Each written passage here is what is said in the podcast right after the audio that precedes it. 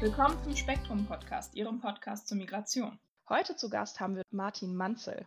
Sie werden uns heute etwas zum Migrationsrecht erzählen, aber vorab würde ich Sie bitten, sich kurz mal vorzustellen. Ja, ich bin Martin Manzel, ich bin Rechtsanwalt in Berlin und äh, Fachanwalt für Migrationsrecht seit dem Jahr 2016. Wir arbeiten als Kanzlei ausschließlich im Bereich des Migrationsrechts, wobei wir auf Fachkräfte und Aufenthaltsrecht insgesamt, Investoren, Staatsangehörigkeitsrecht und solche Sachen spezialisiert sind, also weniger im Bereich des Asylrechts unterwegs. Ich habe selber mehrere Jahre in der Türkei gelebt, zum deutsch-türkischen und europäischen ähm, Recht promoviert und ähm, daher auch äh, starken Bezug zur Türkei in meiner anwaltlichen Praxis heute. Das kann ja nur von Vorteil sein. Dann wollen wir doch mal direkt ins Thema einsteigen und da würde ich Sie bitten, uns mal kurz die aktuellen Probleme im Migrationsrecht darzustellen, mit denen man typischerweise konfrontiert wird. Ja, das ist eine sehr breit gestreute Frage. Also zum Migrationsrecht vorab würde man generell mal differenzieren zwischen Asylrecht und Aufenthaltsrecht, so ganz grob. Asylrecht fragt, ähm, was die Hauptfrage des Asylrechts ist, warum kannst du nicht zurück in dein Land und warum musst du in Deutschland sein? Das sind diese beiden Fragen, die sich stellen. Und beim Asylrecht ist die erste Frage die wichtigste. Und äh, da wird also gefragt, warum kann, kannst du nicht zurück in dein Land? Das heißt, man guckt nach Syrien und sagt, okay, in Syrien herrscht Krieg oder herrschte Krieg, deshalb bist du hier und wir können dich deshalb nicht nach Syrien zurückschicken. Aufenthaltsrecht hingegen fragt, warum musst du in Deutschland sein? Und dann ist die Antwort nicht, weil in Syrien Krieg ist, sondern weil ich ein deutsches Kind habe, mit dem ich zusammen in Deutschland leben möchte. Das ist also dieser, dieser große Unterschied, dass man im Bereich des normalen Aufenthaltsrechts nach Deutschland guckt und sagt, warum Deutschland? Ehe, Kind, Arbeitsstelle, ich investiere hier als Investor. Oder halt eben dann im Rahmen des Asylverfahrens, wieso kannst du nicht zurück nach Algerien, weil ich da diese Krankheit nicht behandelt bekomme oder so. Ja? Das heißt, das sind ganz unterschiedliche ähm, Rechtsgebiete, die haben viele Überschneidungen, ähm, aber insgesamt ist das schon sehr unterschiedlich. Wenn wir jetzt nach Problemen fragen, dann muss man natürlich auch losgelöst ähm, diese Fragen beantworten. Denn einmal muss man nach Deutschland schauen und sagen, was sind die Probleme beim Aufenthaltsrecht hier vor Ort? Und im Asylrecht ist das natürlich dann auch mit den Ländern, aus denen die Menschen fliehen und herkommen, verbunden. Ganz augenscheinlich haben wir natürlich im Bereich des Asylrechts, im Bereich der Umsetzung der Genfer Flüchtlingskonvention etc ganz viele Probleme, dass Menschen, die sehr perspektivlos sind, oft keine Chance mehr haben. Also ein Problem ist natürlich, dass wir keine legalen Fluchtrouten haben und deshalb natürlich viele Menschen in die Illegalität gedrängt werden und die Außengrenzen der EU als quasi ein Rechtsraum, wo die Europäische Menschenrechtskonvention gilt und wo auch von Rechtswegen Schutz, also hilfesuchenden Menschen Schutz gewährt werden sollte, ähm, oft gar nicht erreicht werden kann oder die Menschen an den EU-Außengrenzen hängen bleiben. Das sind so natürlich die seit Jahren schwelenden Probleme im Asyl- und Fluchtrecht, Flüchtlingsrecht. Und im Aufenthaltsrecht müssen wir natürlich immer den Blick auf Deutschland richten. Und dann ist ein großes Problem, was uns angeht, Fachkräfteeinwanderung. Ähm, wir hören ja quasi dauernd in den Medien aktuell, dass Fachkräfte gesucht werden. Im Bereich der Pflege ist das jedem bekannt, aber auch die Handwerksbetriebe etc. haben Probleme in Deutschland Personal zu finden, sodass also die Zuwanderung aus dem Ausland umgesetzt werden muss. Und da gibt es dann entsprechende Probleme auch in diesem Bereich. Wie sehen denn die Probleme konkret aus? Also gibt es zu wenig Institutionen, die Aufklärung betreiben, wie man Fachkräfte kriegt, oder gibt es zu, zu viel Unklarheit in der Gesetzgebung, in der Gesetzeslage? Oder ist es die Rechtsprechung, die vielleicht zu Unklarheit oder zu Ungewissheit führt? Oder gibt es an sich eine konkrete Ungewissheit, die man irgendwie sehen kann? Ja, also es gibt, ich glaube, dass es im Bereich der Gesetzgebung schon seit Jahren Probleme gibt, die relativ einfach zu beheben wären. Ich persönlich äh, hänge mich ein bisschen weit aus dem Fenster, aber ich glaube, dass man zu wenig mit den Praktikern im Bereich des Migrationsrechts spricht. Ähm, es sind oft ganz banale Probleme, die dazu führen, dass wir ähm, im Pflegebereich Riesenprobleme haben. Also was die Pflege angeht, was Fachkräfte angeht, könnte man dieses Problem relativ schnell beheben, weil es gibt genug Kandidaten aus dem Ausland, die nach Deutschland kommen wollen und die auch qualifiziert sind. Nehmen wir das Beispiel Berlin und die Türkei. Eine Fachkraft aus der Türkei, eine Krankenpflegerin, eine Krankenschwester, die nach Deutschland kommen will, um hier zu arbeiten, sei es in der Altenpflege oder im Krankenhaus, hat in der Türkei eine vierjährige Ausbildung an der Universität abgeschlossen. Bachelor-Lizenzdiplomasse äh, also eine sehr stabile Ausbildung. Wenn die jetzt nach Deutschland kommen will, dürfte sie als Fachkraft natürlich zunächst mal kommen, formal, ja. Aber es gilt eine Berufsausübungserlaubnis zu erlangen und dafür muss sie zunächst mal ein Anerkennungsverfahren betreiben. Denn Deutschland sagt sich, natürlich können wir dich nicht auf die Menschheit loslassen, bevor wir nicht genau geprüft haben, was du alles kannst, was du alles machst und warum du hier direkt eingesetzt werden dürftest. Jetzt müssen Sie dazu wissen, dass ein solches Anerkennungsverfahren in Berlin aktuell anderthalb, ein bis anderthalb Jahre dauert. Nur das Anerkennungsverfahren. Solange hängen die Leute dann im Ausland fest, hm, in ihren Ländern, arbeiten weiter, lassen hier das aufwendige hm, Anerkennungsverfahren durchlaufen und kriegen dann nach anderthalb Jahren einen Ablehnungsbescheid, wo drin steht, du musst noch mal 18 Monate Kurse besuchen und dann kannst du dann hier auch als Fachkraft tätig werden. Hintergrund ist, dass man im LAGESO, im Landesamt für Gesundheit und Soziales, einfach zu wenig Angestellte hat, die die ähm, Anerkennungsverfahren betreiben. Also würde sich das Land Berlin mal äh, zusammenreißen und doch Geld auf die, hohe, äh, auf die hohe Kante legen oder beziehungsweise investieren und sagen, gut, wir ziehen jetzt mal noch zehn Sachbearbeiter ran, dann würde auch die Sachbearbeitung schneller gehen und wir hätten die Leute vielleicht schon in drei Monaten hier, die dann vielleicht immer noch Ausgleichskurse besuchen müssten, aber die dann tatsächlich auch ähm, hier schon vor Ort wären. Und das ist ein ganz praktisches Problem, was definitiv mit, dem, mit der Haushaltspolitik und auch der Verwaltung als solcher zusammenhängt. Da fehlt es nicht an den rechtlichen Möglichkeiten und es fehlt auch nicht an dem ähm, kompetenten Personal. Es liegt daran, dass ähm, man einfach zu wenig Leute in den Stellen besetzt hat. Was insgesamt ein Problem ist, denn die Verwaltungen haben in ganz vielen Bereichen riesige Probleme, kompetente Leute zu finden, sei es das Bundesamt für Migration und Flüchtlinge, sei es die Ausländerbehörde. Es ist ein offenes Geheimnis, zum Beispiel in NRW, dass die Düsseldorfer Ausländerbehörde am Boden liegt. Da können sie gar nichts mehr machen. Da können sie Mutter eines deutschen Kindes sein und sie kriegen, müssen nach zwei Jahren dann die Behörde verklagen, weil niemand auf ihre Anträge reagiert. Aber da schert man sich nicht drum und ich glaube, so als Migrationsrechtler hängt das damit zusammen, dass doch in der Politik, doch auch auf Landesebene man nicht so bereit ist, etwas zu machen, was so mit Ausländern zu tun hat und so. Das schwingt so ein bisschen mit. Also das sind zum Beispiel Probleme, wo ich sage, die könnten leicht behoben werden, wenn man da den richtigen Hebel umlegt und vielleicht auch die, das Arbeiten in einer Behörde wieder interessanter umsetzt oder gestaltet. Ja, viele andere Bereiche gibt es. Also wir haben im Bereich des Flüchtlingsrechts haben wir halt keine ganz einheitliche Politik. Nicht? Und wir sind auch bereit, zu sagen, wir geben unsere hohen Standards auf. Wir sind bereit, unsere Werte insoweit zu verkaufen, als wir Angst haben, überrannt zu werden. Äh, Länder werfen uns vor, dass wir Migration attraktiv machen für manche Leute aus Ländern, die einfach aus wirtschaftlichen Gründen herkommen. Und weil Deutschland sagt, wir haben so einen hohen Lebensstandard und wir unterstützen die Leute, äh, aus den Gründen ähm, kommen die Leute her. Und man muss realistischerweise sagen, die Leute wollen auch nicht in Griechenland oder in Polen bleiben, sondern ganz viele Menschen, die nach Europa kommen wollen, wollen nach Deutschland oder Schweden. Ja, zu sagen, dass es nicht mit den sozialen Systemen zusammenhängt, wäre, glaube ich, auch nicht richtig. Hm, andererseits können wir ja nicht sagen, ja, wir haben ein tolles Sozialsystem und das schafft, schafft halt Anreize. Aber die Leute kommen mit falschen Erwartungen und falschen Versprechen her und wollen unbedingt nach Deutschland, weil man sich hier besonders sicher fühlt und vielleicht auch unser Sozialsystem im Gegensatz zu anderen Systemen der Welt wirklich interessant und toll ist. Aber das müssen wir auch erhalten. Und da gibt es, glaube ich, zu wenig Umsätze aus der, also Umsetzungen in der Politik, die wirklich praxisrelevant ist. Sehen Sie denn eine positivere Entwicklung in den letzten sechs Jahren, seitdem sich die Bundesrepublik als nun offiziell auch als Zuwanderungsland bekannt hat, was faktisch ja schon seit Jahrzehnten der Fall war, aber dass die Regierung bzw. der Staat das auch offiziell anerkennt, könnte zu der Hypothese führen, dass es po zu positiven Entwicklungen kommen könnte. Kam es zu solchen oder geht es immer noch weiter oder wird es sogar noch schlimmer? Naja, also es gibt natürlich positive Entwicklungen. Ne? Und äh, durch das Fachkräfteeinwanderungsgesetz, welches zum 1.3.2020 in Kraft getreten ist, da haben wir ja wirklich das erste Mal gesagt, Fachkräfteeinwanderungsgesetz. Wir wollen Einwanderung, wir wollen Fachkräfte. Wir, haben, wir bekennen uns auch gesetzesmäßig, also allein mit diesem Begriff dazu, dass wir ein Einwanderungsland sind.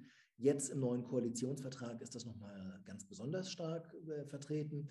Aber die letzten sechs Jahre, das war natürlich eher schwierig. Also Ich weiß, dass ähm, viele Leute doch insgesamt ähm, ihre flüchtlingsfreundliche Haltung oft ändern mussten und sagen, Mensch, äh, humanitäres Völkerrecht, Menschenrechte und dann war die Enttäuschung doch sehr groß, denn dann kamen ja viele Leute 2015, 2014 äh, dieser Zeit. Zuerst kamen vom Balkan ganz viele Menschen, was dazu geführt hat, dass wirklich eine, also Tausende von Quatsch-Asylanträgen gestellt wurden, muss man einfach auch so sagen. Da hatte dann irgendwie jeder Mandant, der aus Albanien zu mir kam, hatten alle eine, eine, eine ähm, Blutrache-Geschichte und ähm, die haben ja alle hier Geschichten erzählt. Also es, es, gibt natürlich immer Betroffene, verstehen Sie mich nicht falsch, aber da war auch viel Quatsch bei. Und deshalb hat man ja auch die Westbalkan-Regelung zum Beispiel ähm, verabschiedet, nach der können Leute aus Albanien für jede Beschäftigung nach Deutschland kommen, auch unabhängig von der Qualifikation.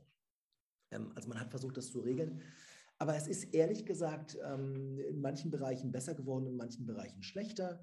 Der Koalitionsvertrag sieht zum Beispiel im Bereich des Staatsangehörigkeitsrechts jetzt mehr und schnellere Möglichkeiten vor, sich einbürgern zu lassen. Die doppelte Staatsangehörigkeit soll möglich sein, wobei man sagen muss, dieser Koalitionsvertrag ist eine Art Absichtserklärung, ist noch, noch nicht rechtlich verbindlich und enthält auch keinen zeitlichen Rahmen, wo man sagt, zum 01.01.2023 wollen wir dann das und das einführen. Das muss also erst im Gesetz gegossen werden und bis dahin ist es eine nette Absichtserklärung, aus der man so nicht viel ableiten kann.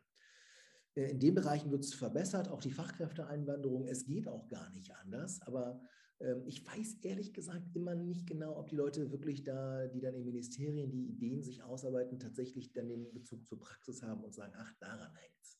Also viele Sachen sind besser geworden und viele Sachen sind schlechter geworden. Ich glaube, das Problem ist insgesamt gewesen, dass man hm, jetzt zum Beispiel im Bereich des humanitären hm, Flüchtlingsrechts doch auch oft ähm, zu wenig Ahnung hatte, wer da kommt und wie man mit den Menschen umgehen muss. Ja? Und ich glaube, dass zum Beispiel diese Silvesternacht 2015, 16 in Köln, an die wird sich eigentlich jeder erinnern, das war so ein Punkt, wo viele Leute gesagt haben, boah, bis hierhin und nicht weiter. Und das war auch schrecklich.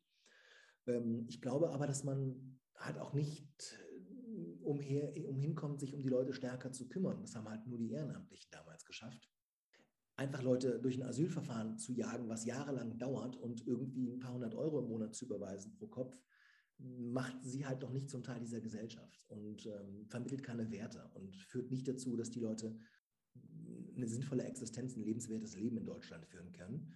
Ähm, ich denke, man hätte die Leute stärker in Verantwortung nehmen müssen und stärker auch die Perspektive geben, dass sie hier bleiben können, egal wie das Asylverfahren ausgeht. Wobei man natürlich schon sagen muss, äh, man sitzt auch in der Klemme, nicht? Sie können natürlich nicht jeden einfach so hm, herlassen, sonst können sie auch die Grenzen einfach insgesamt sperren, was oder aufheben, was manche Leute ja befürworten, aber das Staatskonzept sieht nun mal aus, sieht nun mal ein Staatsgebiet vor und ähm, das grenzt sich halt von anderen Staatsgebieten ab. Und also solange wir Grenzen haben, wird es nicht anders gehen. Ähm, aber ja, es ist, es ist eine, eine, schwierige Sache. Ich glaube, dass es im Bereich des Wirtschaftsmigrationsrechts, im Bereich der, des Einwanderungsrechts Verbesserungen gibt und auch im Bereich Staatsangehörigkeitsrecht. Ich glaube, dass aber unsere Schwelle hin zu humanitären Schutzmaßnahmen doch deutlich geringer geworden ist, so wie wir es ja auch gerade an der weißrussischen polnischen Grenze sehen. Sie haben ja bis auf die Migrationsrechtler, die sich engagieren und ein paar karitative und humanitäre Einrichtungen, doch oft auch eher so, dass die sagen, ja, ja, gut, dass die nicht herkommen. Ne? Also das finde ich so, was man so hört, ehrlich gesagt. Ja, das äh, ist eine tragische Situation, denn wenn mehr Leute anpacken würden, beziehungsweise wenn der Staat systematischer an die Situation ranginge, sind das überwindbare Probleme und keine Probleme, die nicht zu erledigen wären. Aber nochmal ganz kurz, Sie haben vorhin von einer Absichtserklärung der neuen Koalition, der neuen Bundesregierung gesprochen.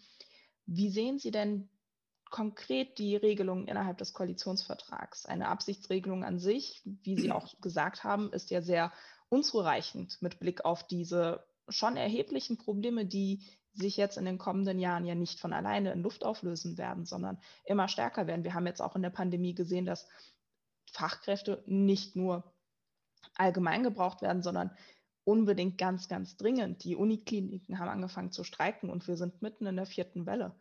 Was sieht dann der Koalitionsvertrag vor? Und sehen Sie da das Potenzial zu einer Besserung oder fürchten Sie eher leere Versprechen? Beides. Ich glaube, dass sich einiges verbessern wird. Ich glaube, dass vieles davon leere Versprechen bleiben werden. Ähm, wir haben natürlich 177 Seiten Koalitionsvertrag und sechs bis sieben Seiten befassen sich ähm, mit dem Thema ähm, Integration, Migration, Flucht. Ja, es soll ein Neuanfang hm, für ein modernes Einwanderungsland äh, geschaffen werden, ja, soll dem gerecht werden. Ah, gut, aber in vielen Bereichen wird es trotzdem schwierig werden. Hm, man muss natürlich sehen, dass man hm, Sachen ermöglicht. Staatsangehörigkeitsrecht erleichtern wird den Fachkräftemangel nicht beheben und auch nicht ähm, das humanitäre äh, Flüchtlingsrecht verbessern.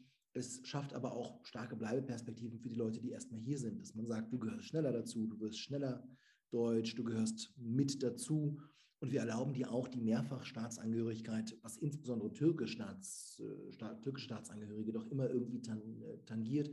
In anderen Ländern habe ich das Gefühl, ist man da sehr viel leichter dabei, doch die Staatsangehörigkeit aufzuheben und zu sagen, ich bin auch deutsch, aber bei den türkischen Mandanten merke ich, dass die sind doch immer sehr stolz und wollen doch auch irgendwie Türke bleiben und ist ja auch in Ordnung, aber bisher ist das einfach nur im Ausnahmefall möglich. Es ist nicht so, dass es nie möglich ist, aber das wollen sie jetzt ja verbessern. Im Bereich Flucht- und Asylrecht Familienzusammenführung für Subsidiärschutzberechtigte wird wieder eingeführt. Das hatten wir seit 2015 quasi ausgesetzt bis auf ein Kontingent von monatlich 1000 Leuten, die ihre Familien herbringen durften. Das hat man jetzt wieder, weil das ist auch gut so, denn subsidiärer Schutz bedeutet, dass sie nicht in ihr Land zurück können, weil sie, ja, ihnen, ihnen droht ein empfindliches Übel oder es äh, herrscht ein nationaler oder internationaler Konflikt in ihrem Land und sie sind mittelbar betroffen oder auch direkt betroffen. Ähm, ja, das, das ist, führt dazu, schnelle Asylverfahren sind festgesetzt. Tja, wie wollen Sie das machen? Ein schnelles Asylverfahren. Sie brauchen Entscheider, Sie brauchen Leute, die sich das anhören. Ähm, und äh, schnelles Asylverfahren klingt für mich ehrlich gesagt so, dass das Bundesamt für Migration und Flüchtlinge schnelle Ablehnungsbescheide erlässt und ähm, dann den Spaß an die Verwaltungsgerichte weiterleitet. Und da müssen sie erstmal dann theoretisch tausende neue Richterstellen schaffen, um das abzuarbeiten. Denn ähm, ich habe Verfahren im Bereich des humanitären Aufenthaltsrechts, sprich Flüchtlingsrecht, das ich jetzt sogar nicht mehr mache, aber äh, also noch mache, aber äh, nichts Neues mehr annehme. Aber da habe ich Fälle, da habe ich im Jahr 2015 oder 16 Klage erhoben und die sind noch anhängig, die Sachen. Ne? Also die sind noch nicht durchentschieden. Das heißt, schneller Asylverfahren, schön und gut. Wenn wir unseren effektiven Rechtsschutz beibehalten wollen, und der ist ja auch verfassungsrechtlich verankert, werden wir das Problem haben, dass wir natürlich auch äh, die Richter entlasten müssen. Denn das nützt ja nichts, wenn ich sage, effektiver Rechtsschutz und schneller Asylverfahren. Ja, wenn ich dagegen klagen darf, gegen den Ablehnungsbescheid, und das ist in unserem Rechtsstaat halt vorgesehen, und das ist auch gut so, dann muss ich halt gucken, dass ich spätestens auf der Seite der Richter entlaste, weil Schnelle Asylverfahren werden garantiert auch unter der neuen Bundesregierung nicht bedeuten, dass wir alles durchwinken und dass wir auf einmal riesig aufstocken.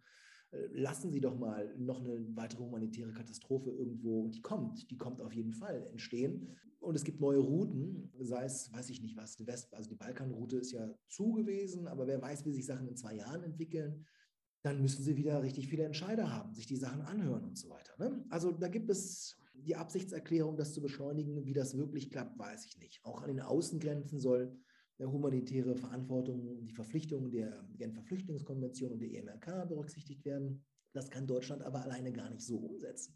Wie wollen Sie denn jetzt als Deutschland, deutsche Bundesregierung verhindern, dass ähm, äh, in Griechenland äh, irgendwelche Grenzpolizisten und Soldaten illegale Pushbacks machen und die Leute wieder zurück ins Boot und nach in die Türkei. Also will Deutschland jetzt einen, weiß ich nicht. Viele Sachen davon sind also schön gedacht, aber glaube ich in der richtigen Umsetzung doch leider ehrlich gesagt schwierig. Wir haben ein paar humanitäre Aufnahmeprogramme für Afghanistan, für Ortskräfte, alles richtig und alles korrekt. Aber ähm, ja, so richtig das Gelbe vom Ei ist es noch nicht. Aber es ist auch nicht ganz einfach. Was allerdings auch drin steht, ist natürlich, dass man schon die illegale Zuwanderung begrenzen will. Aber mangels legaler Fluchtrouten bleibt Menschen oft gar nichts anderes übrig, als sich illegal irgendwie durchzuschlagen. Ne? Und dann haben sie den Stempel illegal drauf und das soll dann schnell abgelehnt werden und Verfahrensbeschleunigung und so weiter. Also da glaube ich, da müssen Sie sich das noch überlegen, wie Sie es tatsächlich umsetzen. Da bin ich gespannt. Hm, wenn ich höre schnelle Verfahren, dann denke ich immer an schnelle Ablehnung, aber dann muss man halt auch die Richterschaft im Blick behalten, was ich eben erwähnt hatte. Ja, sonst soll es einen, in dem Bereich, was vielleicht, was doch ganz gut ist eigentlich, ähm, ist, äh, dass, die, dass eine Art ähm, Sonderbevollmächtigter der Bundesregierung für Migrationsabkommen ähm, entsandt werden soll und eingerichtet werden soll. Was der genau macht, ist noch nicht ganz klar, aber ein Teil davon wird wahrscheinlich, werden auch Rückführungsabkommen sein. Das heißt, wir haben ein klassisches Problem, sind sehr viele Leute zum Beispiel aus dem Libanon, ähm, die ähm, in Deutschland ohne Aufenthaltstitel seit Jahrzehnten leben, die nicht zurückgeführt werden können. Das sind nicht nur aus dem Libanon, sondern auch Marokko, Algerien und anderen Ländern, weil die Leute ihre Pässe wegschmeißen und ihren Namen nicht nennen, sagen nicht, wer sie sind. Und dann sagt kein Land der Welt, ja, den nehmen wir zurück, weil den kennen wir nämlich gar nicht. Und ob der jetzt Tunesier, Marokkaner oder Algerier ist, kann man gar nicht so genau sagen. Und dann finden sie kein Land, was den direkt zurücknimmt. Und ähm, hier wird es wahrscheinlich dann eine Art Migrationsabkommen geben müssen, wo dann die Bundesregierung, äh, Bundesregierung und der, der Staat versuchen müsste, Menschen auch zurückzuführen, die diesen Weg wählen. Und man muss es offen sagen, man wird diesen Weg auch gehen müssen. Sie, wenn jemand keine Perspektive hat, weder nach dem Aufenthaltsgesetz noch Fluchtgründe und nur hier ist, weil er seinen Pass weggeschmissen hat und nicht mitspielt, dann muss man sich als Staat schon überlegen, ob man das, wie lange man sowas mitmachen kann. Also da werden mir die Kollegen äh, aus dem Migrationsrecht wahrscheinlich äh, den, den Hals umdrehen, dass ich sowas sage, aber das ist meine Meinung. Wir müssten auch hier Lösungen finden. Und aktuell sind, das muss man schon sagen, im Bereich des Bleiberechts sind doch viele Besserungsvorschläge vorgesehen. Also Sie haben die Möglichkeit, künftig ähm, eine Aufenthaltserlaubnis auf Probe zu bekommen, wenn sie längere Zeit hier waren, länger als fünf Jahre hier waren und nicht straffällig sind. Gut integrierte Jugendliche sollen nach drei Jahren ein Bleiberecht bekommen. Probleme wie Identitätsklärung, dass Menschen oft, wenn sie ihren Pass mal weggeschmissen haben, gar nicht mehr beweisen können, wer sie sind, soll durch eine Versicherung an Eidesstadt möglich werden. Das sind alles gute Sachen, muss man offen sagen. Und ähm, aber natürlich auch nicht unumstritten. Nicht? Also äh, sicherlich ganz gut ist auch in dem Kontext noch ein humanitäres Visum, was angesetzt wird. Das heißt, aus humanitären Gründen kann ihnen ein Visum erteilt werden, was bisher nur eigentlich im Rahmen von Kontingentflüchtlingen, die schon durch die Vereinten Nationen irgendwie anerkannt wurden, äh, möglich ist. Sonst können sie nicht sagen, ja, hallo, ich bin aus Syrien und ich hätte gerne hier ein Visum, weil ich möchte gerne nach Deutschland. Das kriegen sie gar nicht, das gibt es nicht bisher. Und sowas in der Art soll eingeführt werden, das finde ich gut. Aber diese ganze Thematik, also wenn wir gucken, das ist in diesem Kapitel Integration, Migration, äh, Flucht vorgesehen, also dieses und vieles anderes, aber die Fachkräfte sind über den Koalitionsvertrag verteilt und da sind Absichtserklärungen, dass insbesondere Leute mit Berufsanerkennung oder mit, mit qualifizierten Berufsausbildung aus dem Ausland ähm, unter erleichterten Bedingungen nach Deutschland kommen können. Denn wenn Sie aus der Türkei sind und Sie haben ein Ustalık-Belgesi, Sie sind ein Meister oder Kalfalık-Belgesi, also quasi einen, einen, äh, so eine erste Fachprüfung gemacht und Sie sind also Facharbeiter, heißt das nicht, dass Sie damit sofort nach Deutschland kommen können. Sie müssten als Handwerker erstmal ein Anerkennungsverfahren bei der IHK machen. Das ist teilweise sehr aufwendig. Teilweise werden Sachen auch ganz einfach abgebügelt und abgelehnt. Dann haben Sie gar keine Möglichkeiten. Und da soll es Verbesserungen geben und es ist auch dringend notwendig, ehrlich gesagt. Wir werden es alleine mit Zuw ohne Zuwanderung niemals schaffen, vor allen Dingen nicht in der Pflege. Da müssen die dringend nacharbeiten und wollen das auch. Aber ob es klappen, also ob es klappen wird, werden wir sehen. Was ich allerdings vermisst habe, das ist vielleicht noch so der letzte Punkt, ähm, was ich mir sehr gewünscht hätte, ist doch etwas, was ich im Koalitionsvertrag nicht finde. Und das ist eigentlich eine, ein stärkerer Schutz oder eine, eine, Unterstützung der Menschen, die hier schon in Deutschland leben und Teil der Gesellschaft sind und halt nicht biodeutsch sind. Ja? Kann ich Ihnen ein ganz klares Beispiel geben? Wir haben oft die Situation, dass ähm, in den 60er, 70er Jahren ein Ehepaar aus der Türkei nach Deutschland kam, haben sie drei oder vier Kinder bekommen, die sind alle gut integriert, arbeiten hier, haben eine Ausbildung, haben studiert. Äh, die Eltern sind dann irgendwann um 2000 herum, vielleicht 2005 oder 2010, haben sich, gesagt, haben sich gesagt, okay, wir gehen zurück in die Türkei, wir gehen zurück nach Sivas, lassen uns unsere Renten auszahlen und leben jetzt in Sivas und kommen ab und zu mal nach Deutschland zu Besuch.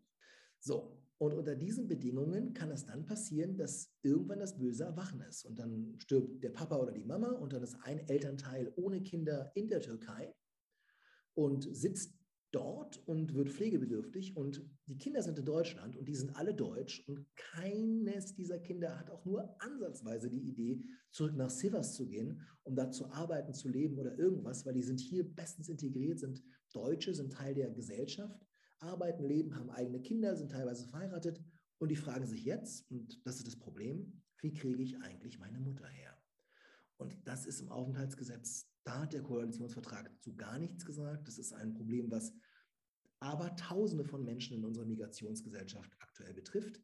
So viele Menschen sagen, ich bin komplett verzweifelt, ich weiß nicht, wie ich meine Mutter herbekommen soll. Denn der Familiennachzug zum erwachsenen Kind eines Elternteils ist faktisch nicht möglich, nur unter ganz erschwerten Bedingungen. Paragraph 36 Absatz 2 spricht von einer außergewöhnlichen Härte, die äh, quasi zwingend zu vermeiden ist. Und das ist die höchste Hürde, die das Aufenthaltsgesetz überhaupt vorsieht. Das heißt, in diesen ganzen Fällen, selbst wenn die genug Geld haben und sagen, wir zahlen auch, wir können das uns leisten, wenn selbst wenn Mutter krank wird, wir zahlen hier die Behandlung etc., die Visumstelle oft, nö, keine außergewöhnliche Härte. Die kann sich doch durch einen Pflegedienst vor Ort und außerdem nachbarschaftliche Unterstützung ist da auch möglich und so. Und ich finde, wenn wir uns zu einem Einwanderungsland bekennen, dann müssen wir auch gucken, welches wirklich dringendes persönliches Anliegen dieser wichtige Teil unserer Gesellschaft hat. Und ähm, die Menschen verdienen es, dass wir sagen, okay, natürlich kannst du deine Mutter herholen, natürlich kannst du deinen Vater herholen, was soll der Quatsch? Ähm, und da hat der Koalitionsvertrag nichts zugesagt. Ich denke, es wird unserem Land zu teuer sein. Man hat Angst vor den horrenden Behandlungskosten, die natürlich im Alter entstehen können. Ich muss tatsächlich zugeben, das konkrete Beispiel, das Sie gerade genannt haben, könnte, Gott bewahre, aber auch mir passieren oder meinen Geschwistern auch blühen. Und darüber habe ich mir auch noch keine Gedanken gemacht. Das ist äh, erschreckend. Da haben Sie vollkommen recht. Und das ist definitiv etwas, was unbedingt geregelt werden sollte denn darüber wusste ich nichts. Vermutlich erfährt man es erst, wenn man selbst betroffen ist oder wie sie halt in dem Bereich arbeitet. Und darüber Aufklärung zu schaffen, ist anscheinend dringend nötig. Ja, ganz dringend. Also da gibt es äh, gerade die erste Generation, ist jetzt 70 plus eher an die 80er-Grenze ne? oder schon auch drüber. Ähm, mit diesem Problem kämpft und die, sind, die Leute sind völlig verzweifelt. Also stellen Sie sich das mal vor, Ihre Mutter ist irgendwo im Dorf und Sie haben niemanden, der da ist, der sich darum kümmern kann und irgendeinen komischen Onkel, der vielleicht jede Woche 300 Euro haben will oder so. Das ist, verstehen Sie mich nicht falsch, aber ähm, Nächstenliebe wird jetzt nun in der Türkei und in Deutschland und generell bei uns Menschen nicht immer ganz groß geschrieben und jeder versucht seine eigenen Interessen durchzusetzen. Ähm, ich habe sowas so oft schon gesehen, dass dann da irgendjemand auch äh, die Leute viel Geld verlangen und dann ähm, die Eltern sehr schlecht versorgt werden und man wirklich den Wunsch hat, den Lebensabend die letzten fünf Jahre vielleicht noch die Mutter selber pflegen zu dürfen und so. Da haben sie einen Kampf, der unglaublich ist. Und das meinte ich anfangs mit ähm, theoretischer Herangehensweise. Es fehlt das Gespräch mit den Praktikern im Bereich des Migrationsrechts. Ich hätte mir das gewünscht, dass wenn man, oder ich wünsche mir, dass wenn man sowas umsetzt, doch vielleicht mal mit den Leuten selber spricht, also mit den Migrationsverbänden, mit äh, Diakonie, Caritas, dass man sagt, Leute, wie sieht es eigentlich aus, wo ist das Problem? und dass man da doch ein bisschen dieses äh, rein theoretische Herangehen, ja, doch durch den äh, Dialog mit Praktikern einfach gerade rückt, weil ähm, ich weiß nicht, ich, dieses Problem ist nicht unbekannt, was ich gerade geschildert habe. Ich finde es aber absolut arrogant und auch, ja, eigentlich unverschämt, dass man es ausblendet, dass man sagt, na, da wollen wir gar nicht drüber nachdenken. Wie viele Leute würden sich angesprochen fühlen und wie stark fühlt man sich auch zugehörig zu diesem Land, wenn man sagt, natürlich kannst du deine Mutter holen, du bist doch ist doch unser Land, du bist doch Teil unseres Landes. Natürlich kann dein, kannst du deine Mutter pflegen. Und da müssten wir wirklich Erleichterung haben. Das heißt ja nicht, das heißt ja nicht, dass jetzt der deutsche Staat dafür komplett blechen muss. Ja? Also das ist vielleicht auch ein bisschen viel verlangt zu sagen, ja klar, muss jetzt alles Deutschland zahlen. Aber es gibt ganz viele Fälle, wo die Kinder sagen, ja, also wir können uns auf jeden Fall an den Kosten beteiligen oder es gibt ein deutsch-türkisches Sozialversicherungsabkommen, darüber können wir auch einen Teil der Behandlungskosten wieder erstattet bekommen und so weiter. Also da gibt es viele Möglichkeiten, wo man rangehen könnte, aber es fehlt ein bisschen der Dialog mit der Praxis und auch vielleicht ähm, doch auch Bewusstsein, wo die, wo die echten Probleme sind. Ne? Wäre denn ein stärkerer Informationsaustausch mit den Heimatländern der Zuwanderer oder aus den, mit den Ländern, aus denen die Leute emigrieren, hilfreich? Sie hatten vorher angesprochen, dass man vielleicht ein Migrationsabkommen mit bestimmten Ländern abschließen sollte. Wäre das dann für solche Fälle oder für die Probleme, die Sie vorher genannt haben, tatsächlich hilfreich oder könnte das vielleicht sogar nach hinten losgehen? Also ich sage es mal ganz salopp, ähm, viele Länder haben gar kein Interesse daran, äh, ihre weiß ich nicht, hier jetzt, jetzt ohne irgendwie, was ist, es ist Tatsache, wenn Sie jetzt irgendwelche jungen Männer haben, die irgendwie mit etlichen Straftaten aufgefallen sind und eigentlich schutzsuchend herkamen, aber in kürzester Zeit oft straffällig geworden sind, was nun mal vorkommt. Also es ist jetzt zu behaupten, dass nein, das darfst du gar nicht so sagen, das stimmt doch gar nicht und so. Also ich sehe es ja selber in meiner Praxis, wenn die Leute hier sitzen, sind 22 und haben irgendwie 17 Vorstrafen und sind erst seit fünf Jahren hier, dann denke ich mir so, okay, wie hast du das eigentlich gemacht? Und ähm, viele Länder haben natürlich gar kein Interesse, die Jungs zurückzunehmen. Das, die sagen sich, ja, nee, nee, also wenn die bei euch schon so, äh, so abgehen, dann brauchen wir dich hier in Marokko ehrlich gesagt auch nicht. Bloß, das geht nicht. Also die, die, wir, wir müssen, und da müssen wir auch schon Kante zeigen. Also wenn wir, wenn wir, oder Zähne zeigen, also wenn wir wirklich diese aufgeklärte und offene Einwanderungsgesellschaft wirklich bewahren wollen und da auch ja, die für diese Werte einstehen, muss man dann vielleicht auch an manchen Punkten sagen, bis hierhin und nicht weiter und auch bereit sein, darum zu kämpfen und es zu verteidigen. Aber das werden wir, diese derartige Abkommen werden wir wahrscheinlich nur durch massive Zahlungen bekommen. Also ich glaube nicht, dass in vielen Bereichen, wie gesagt, jetzt nur als vollkommen äh, ähm, abstraktes Beispiel, Marokko, Marokko und Algerien großes Interesse daran hätten, diese Personengruppe schnellstmöglich zurückzunehmen.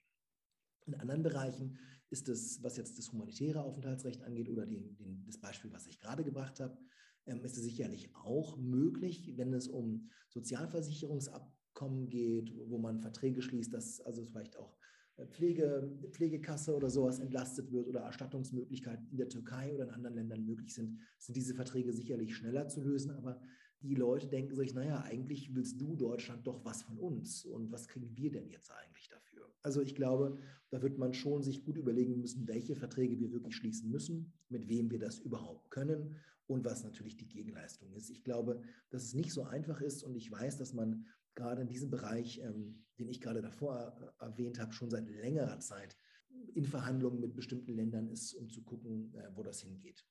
Ich bin aber insgesamt ganz positiv gestimmt uns hätten deutlich, deutlich schlechtere ähm, migrationsrechtliche ja, Entwicklungen erwarten können, wenn wir eine andere Bundesregierung gehabt hätten. Ne? Also da können wir nochmal drei Kreuze machen.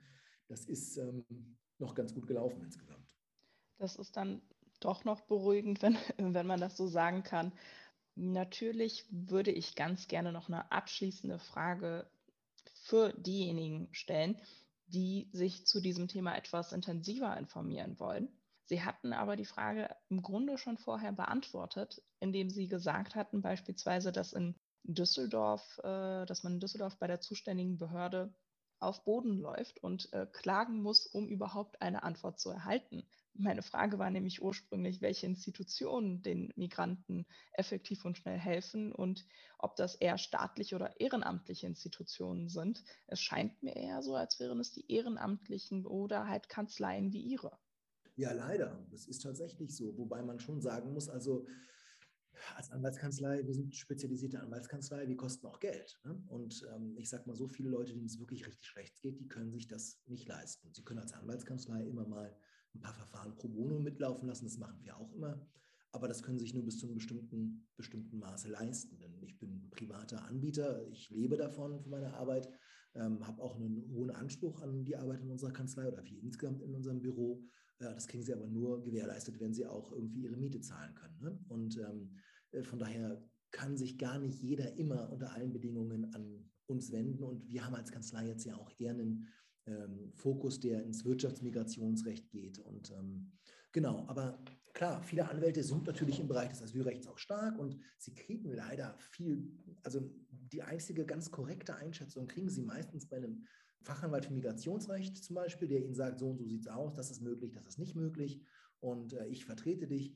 Denn Sie kriegen in Behörden oft so falsche Auskünfte, die Sachen sind.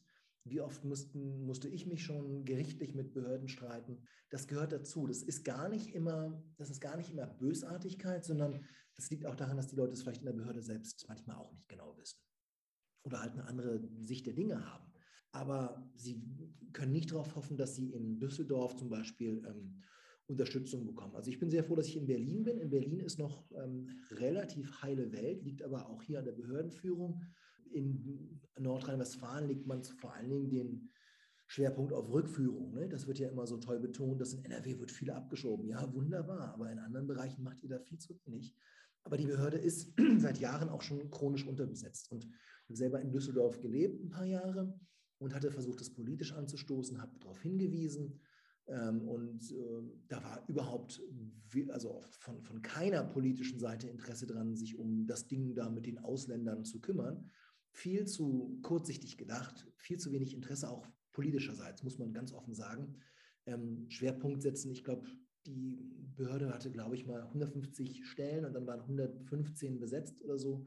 Jetzt sind noch mehr Leute ausgeschieden. Sie finden niemanden, der da nachrutscht habe mit mehreren Leuten in der Behörde damals schon gesprochen, auch kürzlich wieder, und die meinten, na, bloß nicht. Also ich will hier auch weg und so. Also es ist unattraktiv. Sie müssen ordentliche Arbeitsbedingungen schaffen. Sie müssen eine Willkommen Willkommenskultur können wir mit einem Gesetz nicht umsetzen, wenn wir nicht auch in den Behörden selber was machen. Ich glaube, da ist es quasi doch ein Komplettversagen unseres Staates, wenn wir auf Einrichtungen wie Caritas, Diakonie etc. verweisen müssen oder auf ehrenamtliche Helfer zurückgreifen müssen, um irgendwie den Laden laufen zu lassen. Das würde ich mir anders wünschen, aber da werden wir viele Leute einstellen, ausbilden und auch gut bezahlen müssen, damit das insgesamt doch ähm, ja, diese wichtige Aufgabe für, unseren, für unser Einwanderungsland auch künftig effektiv umgesetzt werden kann.